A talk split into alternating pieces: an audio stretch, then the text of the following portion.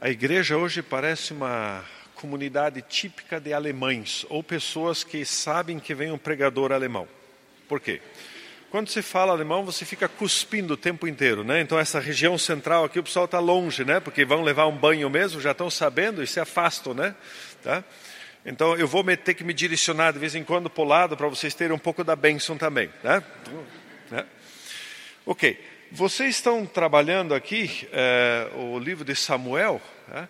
é uma coisa bacana, muito boa, é, e às vezes nós temos dificuldades com livros históricos. E os livros históricos, eles têm uma característica que eles vão contando às vezes a história, tá? só que eles fazem o seguinte, eles não dizem o que é certo e o que é errado. Agora vou cuspir no microfone, né? já é, né? vou ter que projetar, né? Eles muitas vezes não dizem o que é certo e o que é errado. Eles simplesmente vão contando a história e eles contam que eu e você que estamos lendo, ouvindo, que você começa, peraí, mas isso aqui não está certo, isso aqui não está batendo, isso aqui, peraí, tem alguma coisa gozada. Tá? E outra coisa que acontece é porque nós, influenciados pela visão iluminista racionalista, nós perdemos a capacidade de olhar a história como um todo. Tanto é que nossas Bíblias são divididas em pequenos, uh, pequenos trechos de três, cinco, às vezes dez, às vezes quinze versículos, e nós lemos aquilo como uma, como uma unidade e esquecemos que esse trecho que está sendo lido, ele faz parte de um todo. E sem esse todo nós nos perdemos. Né? E aí a nossa preocupação às vezes fica tão grande com aplicar o texto que nós começamos a ler, né? E não sei o que, e diz, puxa, o que eu tenho que aplicar disso? Espera aí, não tem que aplicar nada, tem que entender primeiro. Do que, que ele está falando, da onde ele está indo, para onde ele está indo. Depois que você entendeu, o trecho diz, ah, opa, estou começando a entender. Tá? Então, quando nós estamos agora em Samuel, é impossível nós começarmos, como é o nosso texto hoje, Samuel 7, sem voltar lá atrás. E possivelmente vocês já fizeram isso, mas é extremamente relevante para o que eu quero dizer hoje, então vou fazer uma pequena viagem com vocês. Então, venham comigo primeiro nesse contexto histórico para a gente entender do que nós estamos falando aqui. Tá? Então, veja, você tem que voltar lá com criação. Tá? Então Deus cria, tudo é perfeito, tudo é maravilhoso, só que, capítulo 3, nós temos a queda. Qual a essência da queda? Veja, se você olhar no capítulo 1, tá? versículo 1, é, Gênesis 1, no princípio criou Deus os céus e a terra, ou seja, o universo e tudo que existe. No versículo 2 já existe uma quebra. A terra, porém, era sem forma e vazia. Nós não sabemos o que acontece entre versículo 1 e 2, mas acontece alguma coisa e a Bíblia não se preocupa em nos dizer o que aconteceu. Bom, o que acontece é que nós temos o caos, e desse caos, Deus faz ordem. Veja, a criação ela funciona assim, né? Primeiro a luz, né? depois né, a separação de luz e trevas, obviamente. Depois nós temos separação dos firmamento e das águas. Segundo dia, terceiro dia, vai aparecer a terra seca. Daí quarto dia nós temos sol, lua, estrelas. Você diz, espera aí, não estou entendendo. Como é que tem luz primeiro e sol, lua, estrelas vem depois? Não estou entendendo. Pois é. Se você lesse esse relato da criação com uma cosmovisão um pouco mais antiga ou hebraica, você ia ver que primeiro dia e quarto estão ligados. Deus faz a luz, daí sol, lua, estrelas. Separa o firmamento das águas para que haja peixes e aves.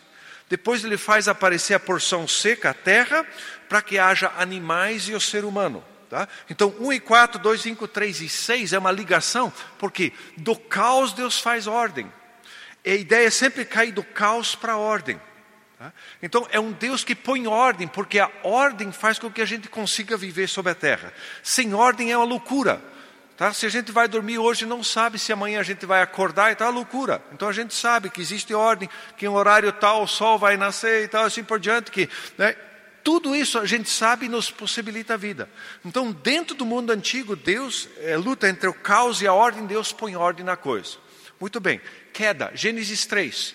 Os seres humanos, ao invés da ordem criada por Deus, querem voltar para o caos. Por quê? Aquilo que Deus ordenou e colocou, dando regras de comportamento, diz: Eu vou fazer do meu jeito. Volta ao caos. Veja, relacionamento com Deus é quebrado, relacionamento entre Adão e Eva é quebrado, relacionamento com a natureza é quebrado, tudo bagunça. Não é de estranhar que capítulo 4 nós temos o primeiro assassinato. Muito parecido com a queda. Né?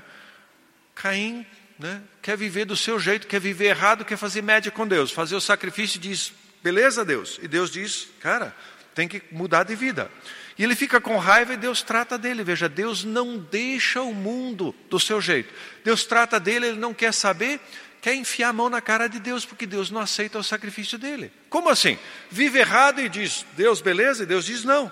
Quer enfiar a mão na cara de Deus. Como não pode enfiar a mão em Deus? Pega o irmão dele que Deus está gostando. Então, o relacionamento ali, enfia a mão na cara e um pouco mais forte. Tá? Muito bem. Continuação se cai no dilúvio. O que é o dilúvio? As pessoas começam a viver como elas pensam e não como Deus quer. Mas existe uma exceção, existe Noé que anda conforme Deus, esse é salvo. Você diz, agora tem uma geração. Não tem, você está na Torre de Babel. O que é Torre de Babel? Nós vamos fazer para nós mesmos um nome, nós vamos ser lembrados eternamente porque nós fazemos. Diz, não, não, não é. Tá? Contraste com Torre de Babel, Gênesis 11, tem Gênesis 12, que é o chamado de Abraão. Eles querem o nome, Deus diz: Eu vou te dar o um nome. Eles querem né, ser lembrados por toda a eternidade, você vai ser através do descendente que você vai ter. Então você tem sempre Deus trabalhando entre caos e ordem. Está acontecendo. Muito bem.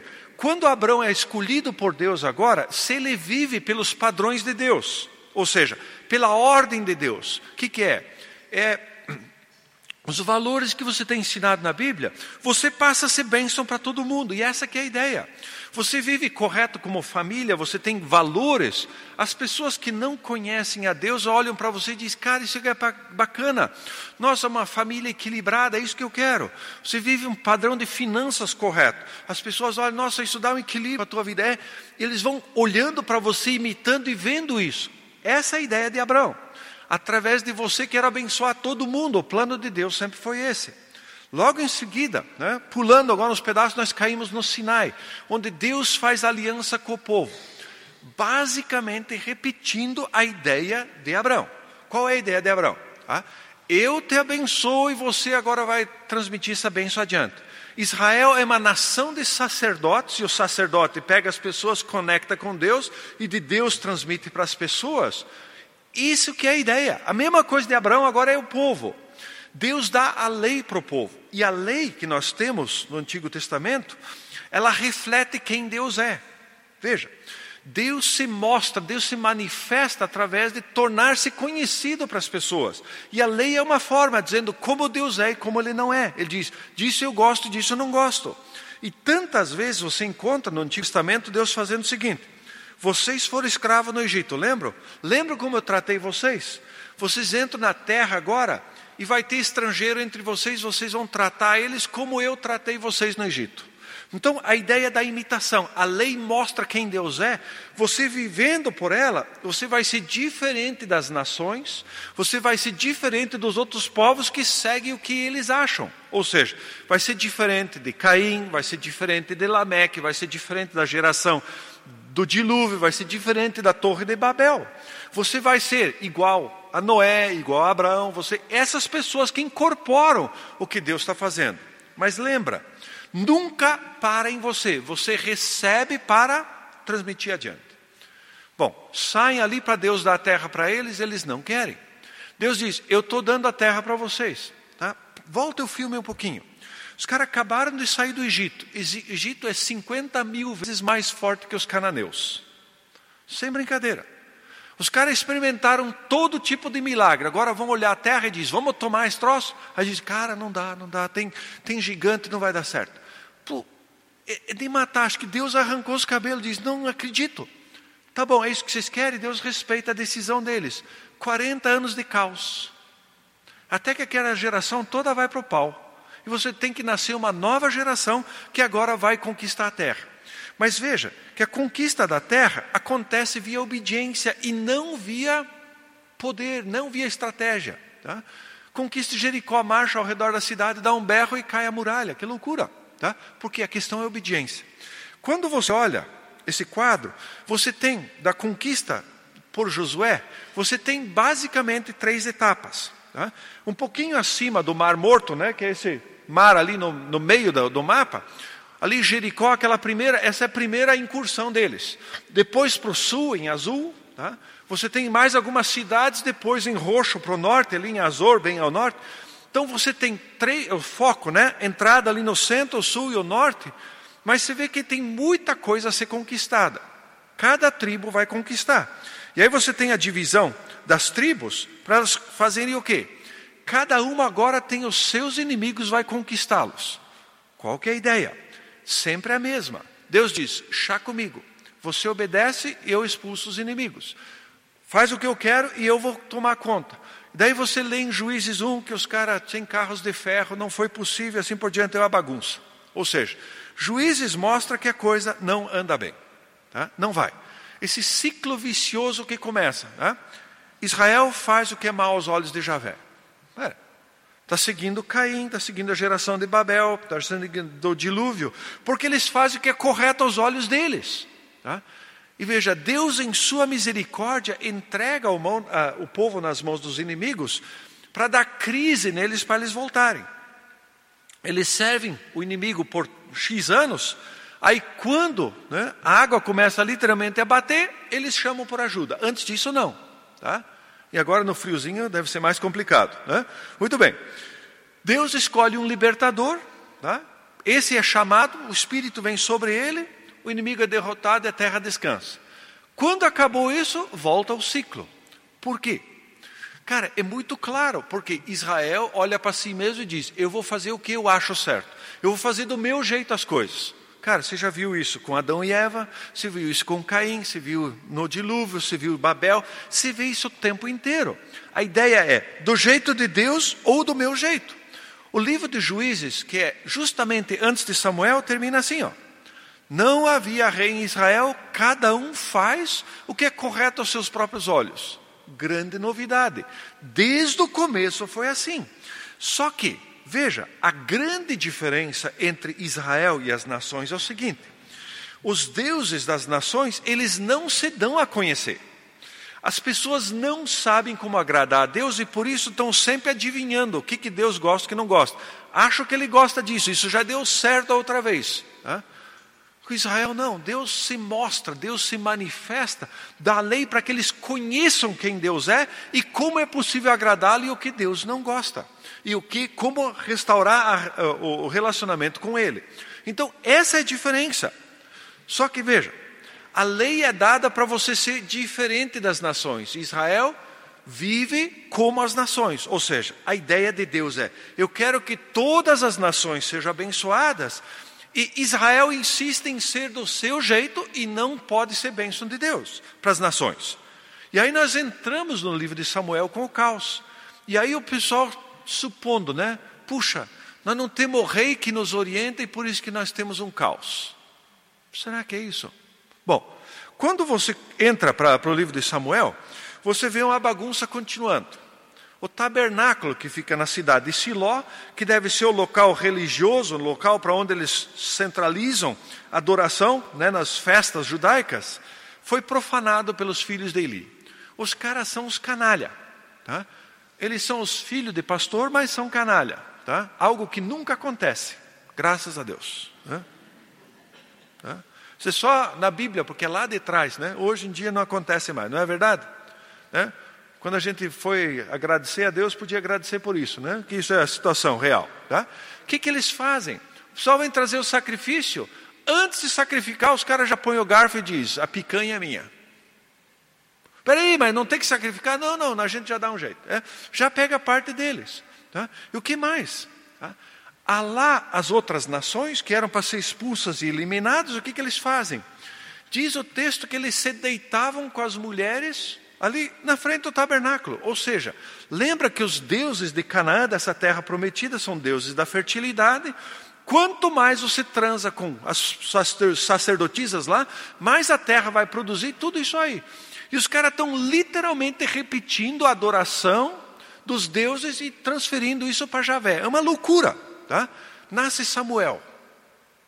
Situação estranha, né? A mãe não pode gerar filhos, toda bagunça com Eli ali. Nasce Samuel. Samuel se deita no tabernáculo, eles se deitam com as mulheres no tabernáculo. Tá? Ou seja, você tem literalmente essa comparação, os filhos de Eli e Samuel. Assim como em todo o livro de Samuel você vê a comparação entre Davi e, Davi e Saul. Tá? Você está vendo essa comparação. Tá? Veja o que os filhos de Eli fazem. Perde a guerra para os filisteus, aí diz, cara, nós precisamos levar a arca para lá. Levam a arca para lá como amuleto, porque agora nós temos a sorte. Né? Ou seja, né? agora está resolvido. Bom, perdem, morrem os dois e a arca é tomada pelos filisteus. Tranquilo.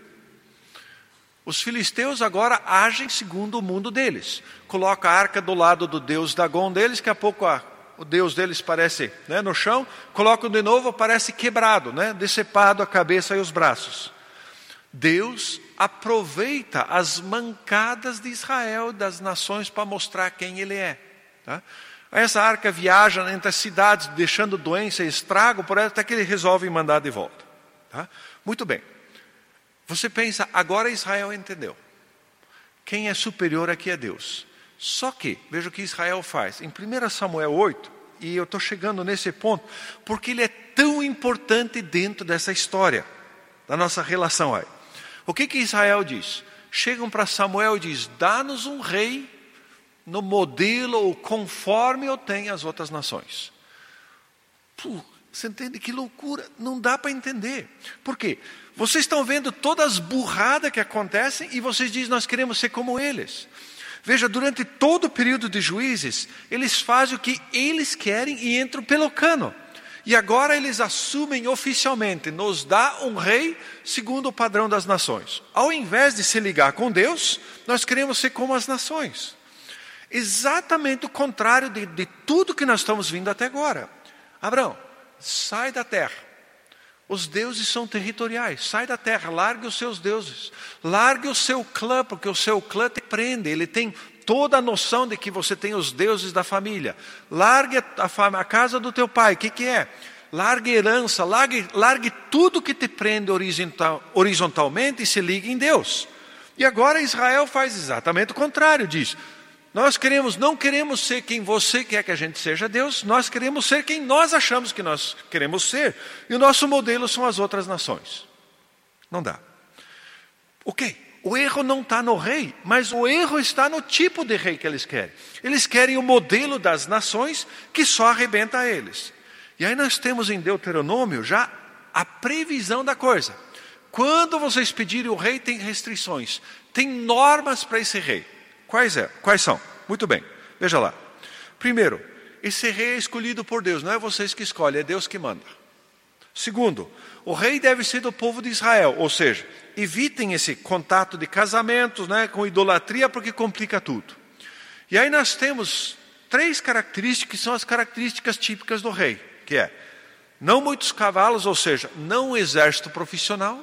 Segundo, não ter muitas mulheres, né, ou seja, não ter muitas alianças com outras nações, porque as mulheres trazem os deuses junto. Tá? E terceiro, não muita riqueza. Por quê? Exército, harém e riqueza são as marcas do rei. Esse é o modelo das nações. Então, isso não deve ser, porque isso complica a vida de vocês.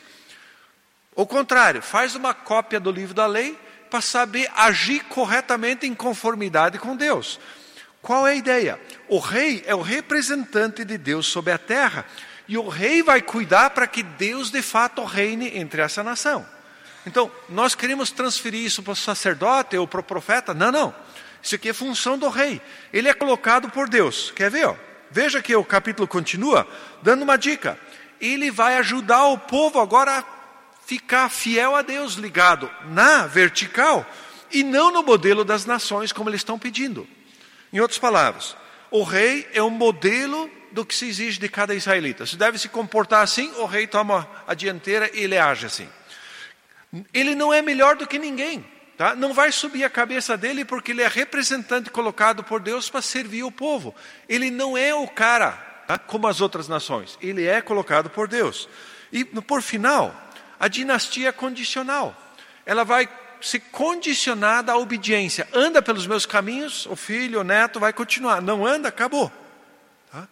Agora, pensa.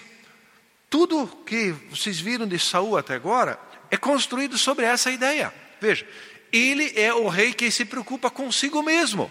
Ele se preocupa com o reinado dele, com ele, ele, ele, ele. Ele faz as coisas do seu jeito, não conforme Deus quer. Ele está pirado. Por quê? Porque Deus deu para eles o que eles pediram. Deus diz, né?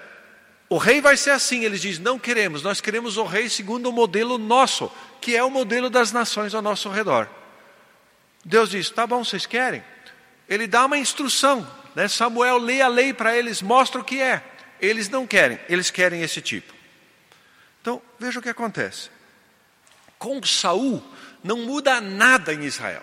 Fica tudo igual ao período dos juízes. Tudo igual. Não muda nada, porque ele é o cara que anda segundo o conselho, ou segundo o padrão das nações, não segundo o que Deus quer. E por isso ele é tirado. E aí nós caímos em 2 Samuel 7, que é o texto nosso. Tá? Então ali diz o texto: O rei estabeleceu-se em seu palácio, pois o Senhor havia lhe dado descanso de todos os seus inimigos ao redor. Então ele disse ao profeta Natan: Estou morando num palácio de cedro, ao passo que a arca de Deus continua numa tenda. Natan respondeu ao rei: Vai e faze tudo quanto está no teu coração, pois o Senhor está contigo. Mas naquela mesma noite a palavra do Senhor veio a Natã, dizendo: Vai, dize ao meu servo Davi: Assim diz o Senhor: Edificarás uma casa para que eu nela habite? Não habitei em casa alguma desde o dia em que tirei os israelitas do Egito até o dia de hoje, mas tenho viajado e habitado num tabernáculo. E em todo lugar por onde tenho viajado com todos os israelitas, disse eu por acaso a algum dos chefes das tribos, os quais ordenei que cuidasse do meu povo Israel, por que não me edificais uma casa de cedro? Veja, essa é a resposta que Deus está dando. Então vamos pensar um pouquinho. Davi descansa, ou seja, Parece que grande parte dos inimigos foi derrotada, a coisa está tranquila. O que acontece com Davi é que, em primeiro lugar, ele conquista aquilo que tinha sido dito lá atrás. A terra vai ser de, né, de limite tal a limite tal. Não aconteceu. Né? Josué entrou na terra, o resto ficou para ser conquistado pelas tribos, elas não fazem, porque elas começam, em vez de olhar para Deus, começam a olhar para si mesmo. Depois em juízes é pior, olham só para si mesmo. E agora com Saul, literalmente é a mesma coisa, não mudou. Então, com Davi agora o, o, os limites territoriais estabelecidos para Israel se cumprem. Tá? Lá atrás já tinha sido dito. Tá? Mas ainda o local de adoração não está pronto. Por quê? Siló é um local para onde as nações, eh, o povo de Israel, as tribos individuais devem vir para as festas anuais que existem, ou seja, dia da expiação, festa dos tabernáculos, para eles se lembrarem que é um povo teológico. Como é um povo teológico? Ele existe por causa da intervenção divina. Deus saca Abraão lá da Babilônia e diz: Vou fazer de você um povo. Deus saca Israel do Egito e diz: Vou fazer uma aliança com você. Deus saca eles, põe eles na terra prometida e diz: Essa é a terra de vocês. Então, toda a existência de Israel é uma existência teológica. Eles não podem ser como as outras nações porque eles não são. Eles estão ligados com Deus e precisam se ligar nele. Eles são uma nação e por isso se juntam algumas vezes ao ano para lembrarem que eles são uma nação debaixo de Deus e que isso precisa acontecer. Muito bem. Siló não cumpre, as nações, as tribos não vêm, não está rodando. Ok. Então, Davi começa a ficar incomodado. Ele diz: Espera aí, eu estou num palácio e Deus está numa tenda. Ou seja, né, toda a presença de Deus que é simbolizada pelo tabernáculo, esse aqui não está legal. E aí ele chama o profeta Natan e diz: Escuta, estou pensando em fazer uma coisa. E aqui, vocês que estão lendo o texto em casa, né, ficamos com uma lacuna dos, dos capítulos anteriores aqui. Lembra que Davi quis trazer a arca para Jerusalém? E aí põe naquela carroça, ela vai cair, o cara põe a mão e morre. Lembra dessa história? Qual foi a ideia? O cara vai, eles resolvem levar a arca do jeito deles. E não do jeito que Deus quer, Deus atua. E agora Davi está pensando, estava pensando em construir. Acho que Davi lembrou. Fazer as coisas do jeito que Deus não gosta ou que ele não prescreveu pode dar zica. Tá? É melhor consultar. Chama Natan, o profeta, e diz: Estou pensando em fazer. Tá? Então, primeira coisa, tá? o Senhor é contigo. Volte para 1 Samuel. Espírito veio sobre Saul, né? ele tem aquele começo brilhante, que a pouco ele mela, ele desobedece, desobedece, que a pouco Deus saca o espírito de Saul e põe o espírito mal dentro dele. E talvez essa ideia, né, bom começo e vai mal, agora o Senhor é contigo. Obviamente um contraste com Saul. Natan chama Davi de seu de servo, contraste com a postura de Saul. Porque veja, na criação Deus coloca o ser humano como administrador da criação. Mas o ser humano funciona debaixo de Deus, até que ele se rebela e tira Deus do par e diz: Eu vou decidir o que é certo e o que é errado. Só deu problema. E aqui, Davi é encarado como servo, ou seja, ele está debaixo de Deus, fazendo as coisas, buscando Deus, ou seja, Deus é o foco. E talvez a gente tenha que parar um pouco aqui. É tão difícil ser servo, é tão difícil baixar a bola. Se você e eu, nós não baixamos a bola para Deus, se nós não entendemos que Deus é o fabricante e que nós só funcionamos sob prescrições do fabricante, nós só vamos errar e vamos criar desgraça para nós e as pessoas ao nosso redor. A ideia de ser servo é: Deus é, está sobre mim, o que interessa é Ele, o que interessa é o reino dele. Muito bem. Davi quer construir um templo. Parece que Deus não se opõe. Mas Deus diz: não vai ser você, mas vai ser o teu descendente. Mas muito interessante nesse texto que a gente leu é que Deus deixa claro: não fui eu que pedi. E quando diz não fui eu que pedi, nós ficamos com a pulga atrás da orelha. Se não foi Deus que pediu, é isso que Deus quer de verdade? Fique com essa pergunta. Tá? Deus responde a Davi esse desejo que Davi tem, com o quê? Relembrando a sua trajetória, relembrando o que ele fez com Davi. Veja que interessante o texto, tá? de 8 a 11. Eu tirei você do cuidado das ovelhas e fiz de você príncipe sobre o meu povo Israel. Eu acompanhei por todos os lugares que você foi e ajudei a derrotar os seus inimigos. Agora estou tornando você conhecido e reconhecido entre as pessoas mais importantes da terra. Você é rei. Vou designar um lugar seguro para meu povo, a fim de que tenham estabilidade numa terra própria, de modo que não sejam mandados de um lado para outro.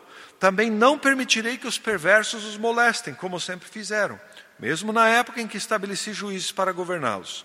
Por fim, vou providenciar que você fique livre de todos os seus inimigos. Essa é a resposta de Deus.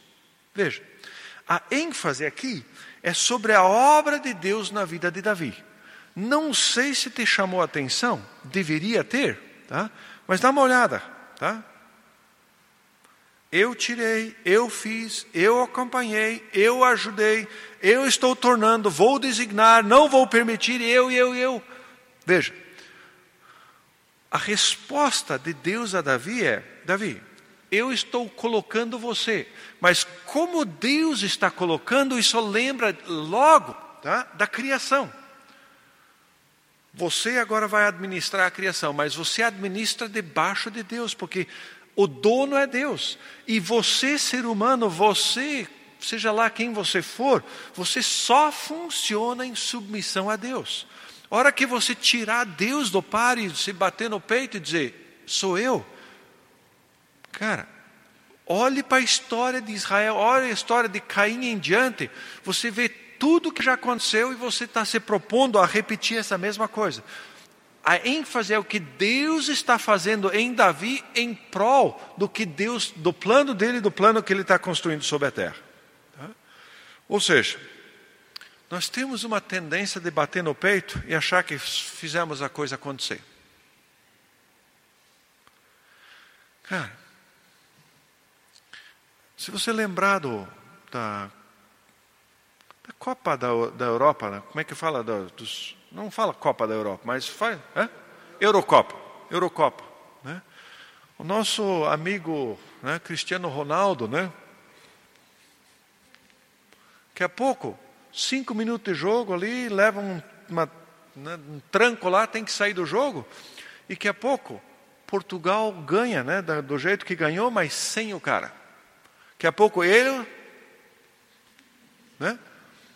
Pô, acho que Deus foi legal com ele lá. Deu uma chance para ele baixar a bola. Não é fácil, né? O cara ganha tanto dinheiro, a imprensa faz tanto dele, né? Eu estou aqui, bobo, tá? Davi, não é, você entende? Deus diz, Deus está dizendo, eu estou aqui. Eu estou gerando a coisa. Não é você, você é instrumento. Tá? Então, Deus está prometendo segurança para Israel. Veja, quando Israel está pedindo um rei, Israel estava cansado da segurança que, eles, que os juízes não davam, a situação não, não, não dava para eles. Tá?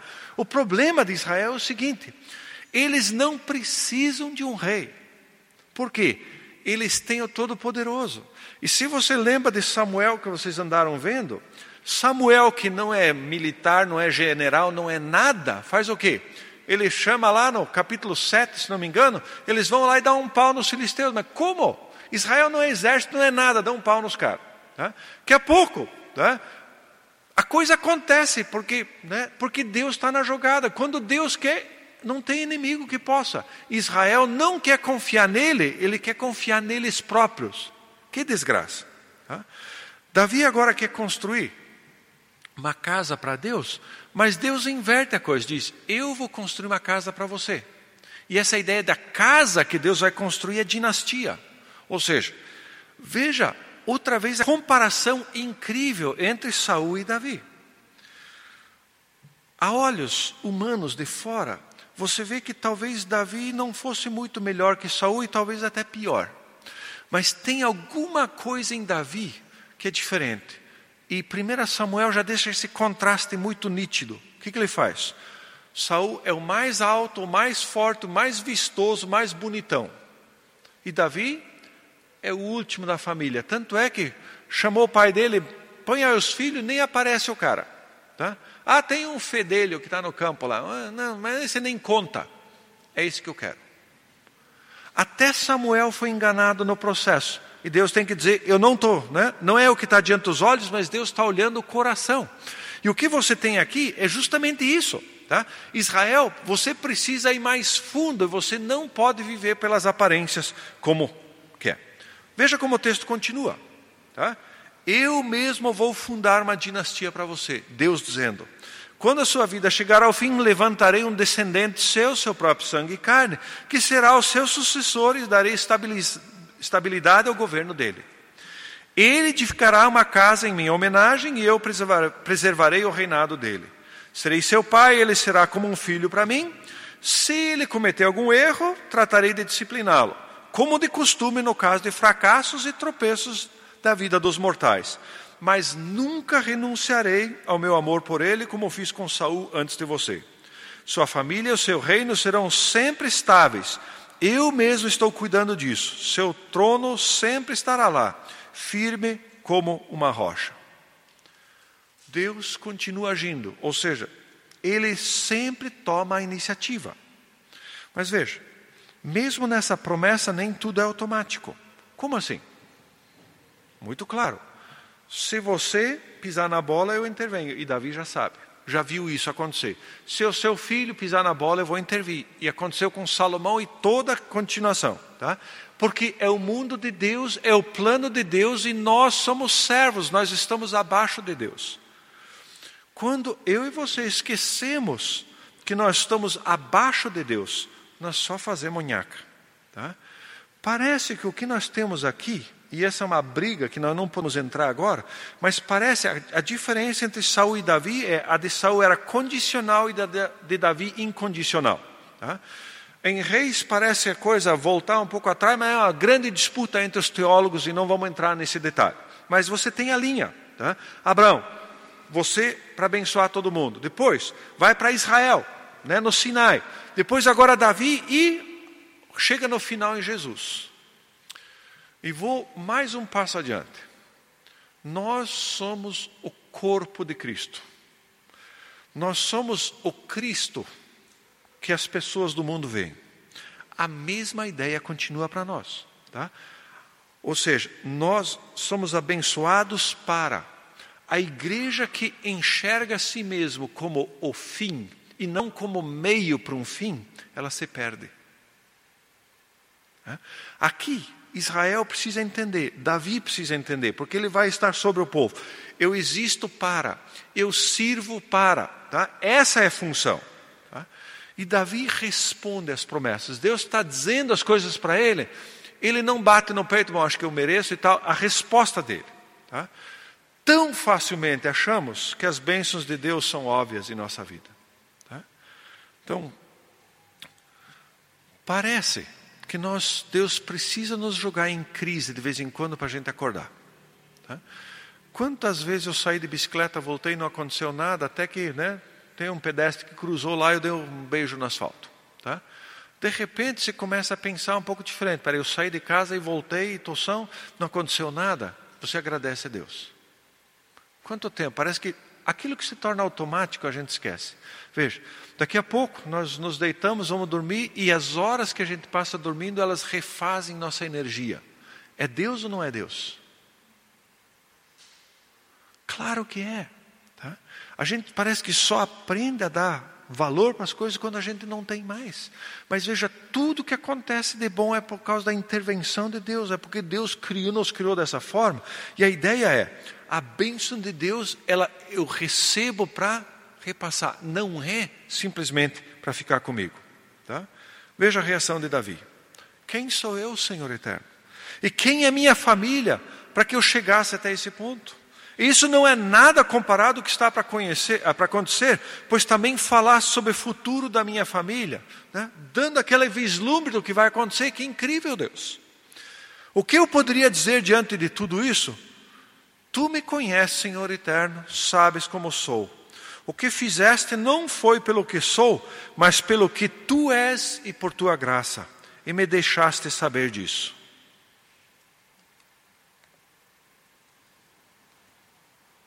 Lembra? Eu estou aqui? Nada. O que está acontecendo aqui é por tua graça, é você que está intervindo. Eu não sou digno, é graça tua.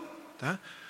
Veja, a minha situação é tua, apesar da crise, nós estamos muito, nós estamos muito melhor do que nós merecemos. Tá? Veja, esfriou para caramba, mas ninguém aqui está tremendo a ponto de não suportar. Tá? Ok, talvez tenha um pé gelado, talvez tenha alguma coisa, a mão no bolso está ajudando. Tal. Cara, mas aqui, um pouquinho adiante, né, umas duas quadras daqui, tem um pessoal que está em situação muito pior do que nós.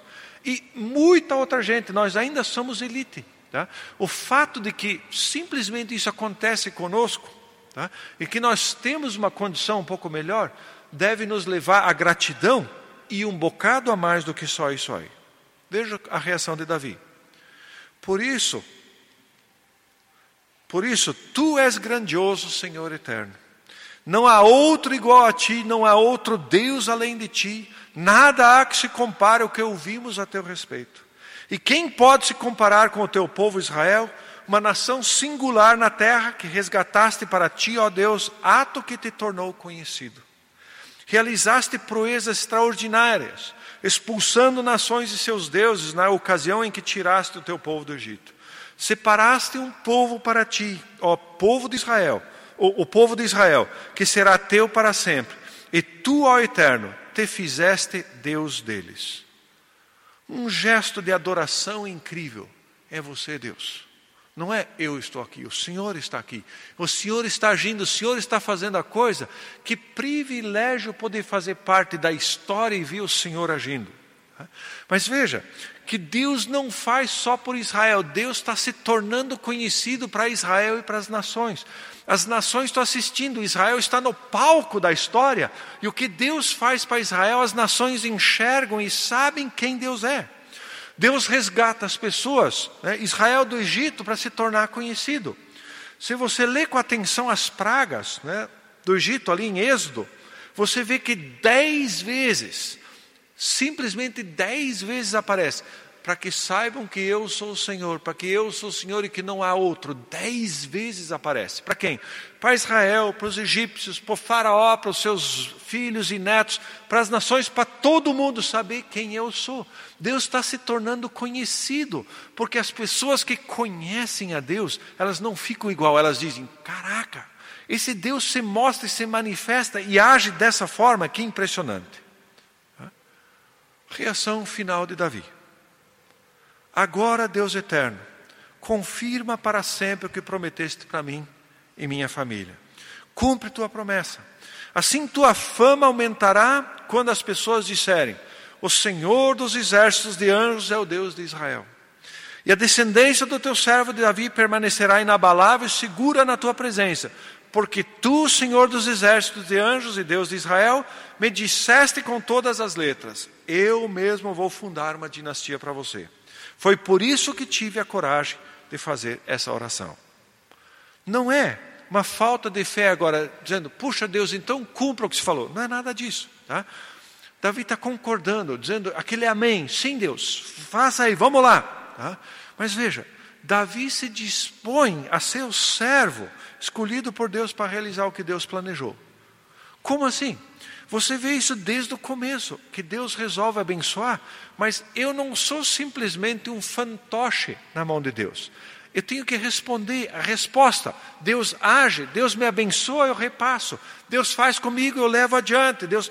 Então Davi se propõe, ele assume a responsabilidade, responsabilidade de fazer parte desse processo de Deus que quer abençoar todas as nações. Muito bem.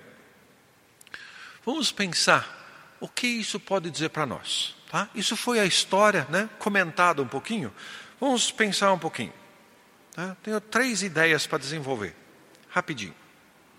Deus precisa ser o centro de nossa vida. Puxei a história desde a criação até agora, por quê? Veja, Deus cria e nos coloca debaixo dele, a única maneira que nós funcionamos. Quando eu e você insistimos de tirar Deus, ou seja, eu quero eu mesmo determinar o que é certo e errado, eu vou fazer o que eu quero, só dá tanta coisa ruim. Tá? Veja, Davi reconhece que a vitória foi causada por Deus, ele não é o centro. Deus lhe deu vida boa, ele descansa agora, isso foi Deus que me deu. Tá? Mas veja, isso não o leva agora a esquecer tudo, pôr o pé para cima no sofá e dizer, acabou tudo. Não, ele continua pensando e refletindo, porque esse reino não é dele. Aí daqui a pouco ele diz: Espera aí, Deus, você me deu um palácio, mas a tua casa está bagunçada. Não está, essa é uma tenda, não está certo. E ele se propõe, porque o reino dele, que Deus deu para ele, na verdade não é dele. O reino é de Deus e colocou Davi para administrar. E ele está pensando: Deus, você é o centro. Ele quer fazer uma construção para Deus. E ele consulta agora: Deus, eu queria fazer as coisas do teu jeito. Ele não é centro, ele está lá porque foi colocado por Deus. Eu e você estamos no local que Deus nos colocou. E talvez as circunstâncias, as crises da vida, talvez fazem questionar e você diz, Deus, não estou entendendo. E esse Deus não estou entendendo talvez seja a, a melhor coisa que você pode fazer. Porque quando você diz Deus não estou entendendo, está buscando Ele dizendo Deus. Né? Não é como eu quero, mas o Senhor é tão acima e o Senhor pode me mostrar e pode me direcionar. Nosso maior inimigo não é o capeta. Nosso maior inimigo somos nós mesmos. Tá? Por quê? Mesmo no Éden, veja, a serpente consegue seduzir Eva, né, tal, colocar um montão de dúvida, mas a serpente não pode levar Eva a pecar. Isso ela faz sozinha. Então a serpente pode até jogar ideias, mas na hora de decidir, Eva faz. Tá? A mesma coisa acontece conosco. Se minha mente está modelada pelo modelo das nações, eu vou errar. Eu preciso me ligar em Deus. E uma das coisas que talvez mais complica nossa vida é quando a gente tem dinheiro, bem-estar, comodismo. Eu estou no centro. Você começa a achar porque eu mereço, porque eu tomei decisões certas, porque eu. Pare! Porque a hora que você achar que você é o centro, você está assinando atestado de óbito espiritual. Você se arrebenta. Tá? Posso falar um pouco da história minha? Tá? Nós, como povo menonita, tá? é, uma, é uma coisa impressionante. Quando o povo está em crise, eles se ajudam, se abraçam, um ajuda o outro, incrível. Quando começam a né, por ser um povo trabalhador, começa a ganhar um pouco mais de dinheiro, começa individualismo, daqui a pouco começa a competição, daqui a pouco cada um por si. Aquelas instituições que nós criamos quando a coisa estava difícil, porque era sacrificial e nós doávamos mesmo, Nós não conseguimos mais manter. Alguma coisa está podre. Por exemplo, quando foi comprado o terreno onde está a nossa igreja lá, tá? quase todo mundo era leiteiro. Tá? E o que eles faziam? Eles tinham um pacto de que o leite de domingo era para construção. Ou seja, um sétimo. Tá? Isso fora a contribuição da igreja. O leite de domingo era para comprar o terreno e construir a igreja. Esse era o tipo de compromisso. Ah, mas eles também tinham muito. Não tinham nada. Eram pobres. Mas diz, isso aqui é prioridade, nós vamos fazer. Cara, perdemos. Tá? Dinheiro é raiz, amor ao dinheiro. Tá? O dinheiro não é o problema. O comodismo não é o problema. O problema é o, o grande eu que está por trás do dinheiro, do, da fama, do bem-estar, do comodismo. Então, eu e você somos nosso maior problema. Tá? Segundo, é necessário responder às bênçãos de Deus. Tá? Veja, Deus chama Davi e diz: Vou fazer uma dinastia. Davi não bate no peito, eu estou aqui. Nada disso. Tá? O que, que ele diz? Senhor, é graça tua. Eu sei que não mereço, mas eu quero ser usado, quero ser servo. Tá? Deus não abençoa porque você merece. Deus abençoa porque Ele está te dando para ver o que, que você vai fazer com isso. É responsabilidade. É uma benção incrível você participar da obra de Deus. Deus já está atuando no mundo, que é o mundo dele, Ele convida. Quer participar comigo? Como é que você participa com Ele? Vivendo pelos padrões dele. Olhe para Jesus, veja que Jesus busca os necessitados, Jesus busca onde as pessoas precisam, isso é Deus. Então, existe uma responsabilidade. Se o Evangelho te alcançou, cara, não é para ficar em você. Se financeiramente você tem mais do que precisa, meu irmão, minha irmã, faça o que Deus está te pedindo. Distribua, Tá? Ajude outros, se envolva. Tá? É incrível, mas o Dr. Shedd escreveu um livro faz uns 15 anos atrás que se chama Teologia do Desperdício. E nesse livro ele diz que o evangélico, em média, gasta o equivalente a um refrigerante por ano em missões transculturais. Ou seja, três pila. É para o Senhor. Tá? Pare. Pare. Tá? Hoje está pior, porque nós temos mais dinheiro. Talvez a crise nos ajude a pensar em outra vez, mas é de matar, tá? Terceiro, nós temos agora uma briga entre tabernáculo versus templo. Tá? O tabernáculo foi planejado por Deus, tá? E as instruções estão lá nos, nos, no Pentateuco, né? O tabernáculo representava a presença de Deus no meio do povo. E aqui eu trouxe uma pequena ilustração que nos ajuda a entender a função do tabernáculo. Veja lá. O tabernáculo está no meio. Você tem três tribos ao norte, né? três do lado, mais três e mais três. Qual que é a ideia? Toda vez que levantava seu acampamento de Israel, tranquilo, desmonta o tabernáculo, leva todas as peças e vai montar em outro lugar. E o local é montado com base no tabernáculo, porque o tabernáculo fica no centro do acampamento de Israel. Isso não é, opa, que bacana, nossa, que bacana isso. Nada disso a presença de Deus. Deus é o centro do povo de Israel, porque é um povo teológico, é um povo que não é como as outras nações. É um povo que foi escolhido para. Tá? Isso é Deus é o centro. O que nós fazemos está ligado com Deus. Vai se mover, desmonta e vai na frente e estabelece tudo o que acontece ao redor de Deus. Então, essa é a ideia. Muito bem. Deus não está restrito a um local, ele viaja com o povo porque é um povo peregrino no deserto. O deserto não é um local para ficar. E o templo, agora, se você pensar, vai trazer coisas boas para o povo. Tá? O que, que é? Vai trazer essa unidade nacional para o povo. Né? Eles são um povo, tem esse um local. Tá? Vai trazer unidade religiosa, porque diz até de Salomão, que vocês vão ver na sequência, né? que Antes do templo, ele ainda adorava nos lugares altos. E lugares altos são locais pagãos de adoração. E você fica com a pulga atrás da orelha. Não diz, mas é provável que adorava outros deuses. Tá? E por último, você tem o local onde Deus se revela ao povo, onde tem os sacrifícios que vão reconciliar as pessoas com Deus. Ótimo, fantástico. Tá? Mas, tá? o templo também começa a levantar algumas coisas que, ah, sei lá. Tá? Israel começa a ter a noção de que Deus se limita a esse local. E vamos pensar um pouco. Tá? Veja se essa situação não começa a se aplicar a gente também. Tá? Então, o pessoal que é de uh, data de nascimento já um pouco mais avançada, né? Eles vão se lembrar que as conversões nossas aconteciam, aconteciam em campanhas evangelísticas. Tá? E você tinha que esperar aquele evangelista, aquele pregador que vinha, sabe a Deus de onde para pregar, para nos levar para Jesus. Tá?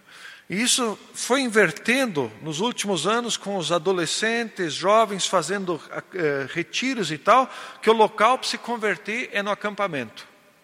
Eu lembro de uma conversa né, que teve com um adolescente lá da nossa comunidade. Eles perguntaram para ele, mas você já aceitou Jesus? Ele diz, não, eu estou esperando o acampamento de janeiro, porque aí eu posso. Né? Ou seja, esse é o local sagrado, ali acontece, fora do acampamento e fora do culto da fogueira não acontece nada. Tá? Ali tem uma mística, um negócio forte que pega a gente. Tá? Muito bem.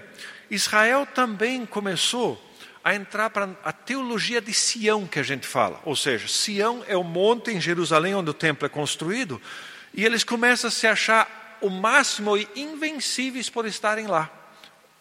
Volta o filme.